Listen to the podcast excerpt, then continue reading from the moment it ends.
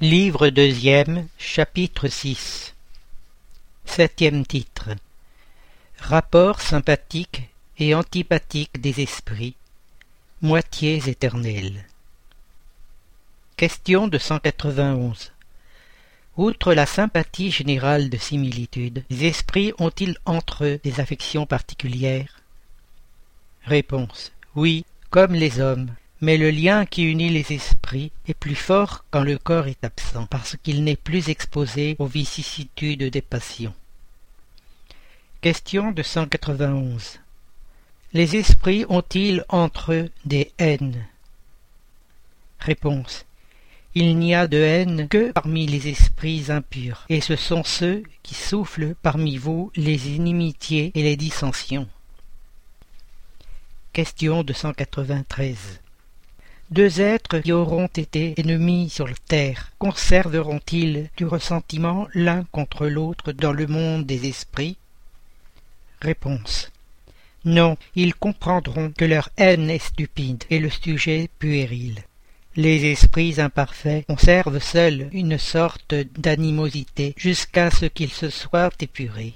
Si ce n'est qu'un intérêt matériel qui les a divisés, ils ne songeront plus pour peu qu'ils soient dématérialisés. S'il n'y a pas antipathie entre eux, le sujet de discussion n'existant plus, ils peuvent se revoir avec plaisir. Commentaire. Tels deux écoliers parvenus à l'âge de raison reconnaissent la puérilité des querelles qu'ils ont eues dans leur enfance et cessent de s'en vouloir. Question 294 le souvenir des mauvaises actions que deux hommes ont pu commettre à l'égard l'un de l'autre est-il un obstacle à leur sympathie? Réponse. Oui, il les porte à s'éloigner. Question de 195.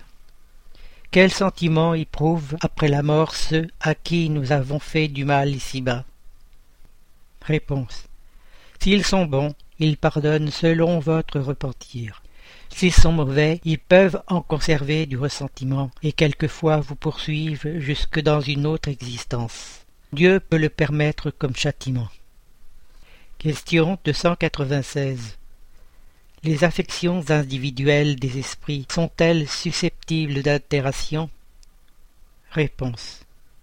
Non, car ils ne peuvent se tromper. Ils n'ont plus le masque sous lequel se cachent les hypocrites. C'est pourquoi leurs affections sont inaltérables quand ils sont purs. L'amour qui les unit est pour eux la source d'une suprême félicité. Question de 197 L'affection que deux êtres se sont portés sur la terre se continue-t-elle toujours dans le monde des esprits? Réponse Oui, sans doute, si elle est fondée sur une sympathie véritable. Mais si les causes physiques y ont plus de part que la sympathie, elles cessent avec la cause. Les affections parmi les esprits sont plus solides et plus durables que sur la terre, parce qu'elles ne sont point subordonnées aux caprices des intérêts matériels et de l'amour-propre.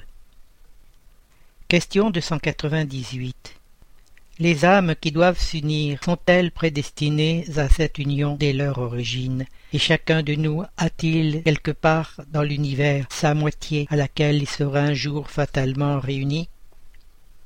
Réponse. Non, il n'existe pas d'union particulière et fatale entre deux âmes. L'union existe entre tous les esprits, mais à des degrés différents selon le rang qu'ils occupent, c'est-à-dire selon la perfection qu'ils ont acquise. Plus ils sont parfaits, plus ils sont unis. De la discorde naissent tous les maux des humains. De la concorde résulte le bonheur complet. Question 299 Dans quel sens doit-on entendre le mot moitié dont certains esprits se servent pour désigner les esprits sympathiques? Réponse L'expression est inexacte. Si un esprit était la moitié d'un autre, séparé de celui-ci, il serait incomplet. Question 300. Deux esprits parfaitement sympathiques, une fois réunis, le sont-ils pour l'éternité, ou bien peuvent-ils se séparer et s'unir à d'autres esprits? Réponse. Tous les esprits sont unis entre eux. Je parle de ceux arrivés à la perfection. Dans les sphères inférieures, lorsqu'un esprit s'élève il n'a plus la même sympathie pour ceux qui l'a quitté. Question 301 Deux esprits sympathiques sont-ils le complément l'un de l'autre Ou bien cette sympathie est-elle le résultat d'une identité parfaite? Réponse la sympathie qui attire un esprit vers un autre est le résultat de la parfaite concordance de leurs penchants, de leur instinct. Si l'un devait compléter l'autre, il perdrait son individualité. Question 302 L'identité nécessaire pour la sympathie parfaite ne consiste-t-elle que dans la similitude des pensées et des sentiments, ou bien encore dans l'uniformité des connaissances acquises? Réponse dans l'égalité des degrés d'élévation. Question 303 Les esprits qui ne sont pas sympathiques aujourd'hui peuvent-ils le devenir plus tard? Réponse Oui, tous le seront. Ainsi, l'esprit qui est aujourd'hui dans telle sphère inférieure, en se perfectionnant, parviendra dans la sphère où réside tel autre. Leur rencontre aura lieu plus promptement si l'esprit plus élevé, supportant mal les épreuves auxquelles il s'est soumis, est demeuré dans le même état. Autre question. Deux esprits sympathiques peuvent-ils cesser de l'être? Réponse. Certes, si l'un est paresseux. Commentaire. La théorie des moitiés éternelles est une figure qui peint l'union de deux esprits sympathiques. C'est une expression usitée même dans le langage vulgaire et qu'il ne faut point prendre à la lettre. Les esprits qui s'en sont servis n'appartiennent assurément point à l'ordre le plus élevé.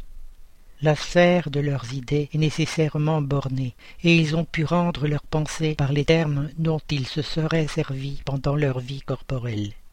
Il faut donc rejeter cette idée que deux esprits créés l'un pour l'autre doivent un jour fatalement se réunir dans l'éternité, après avoir été séparés pendant un laps de temps plus ou moins long.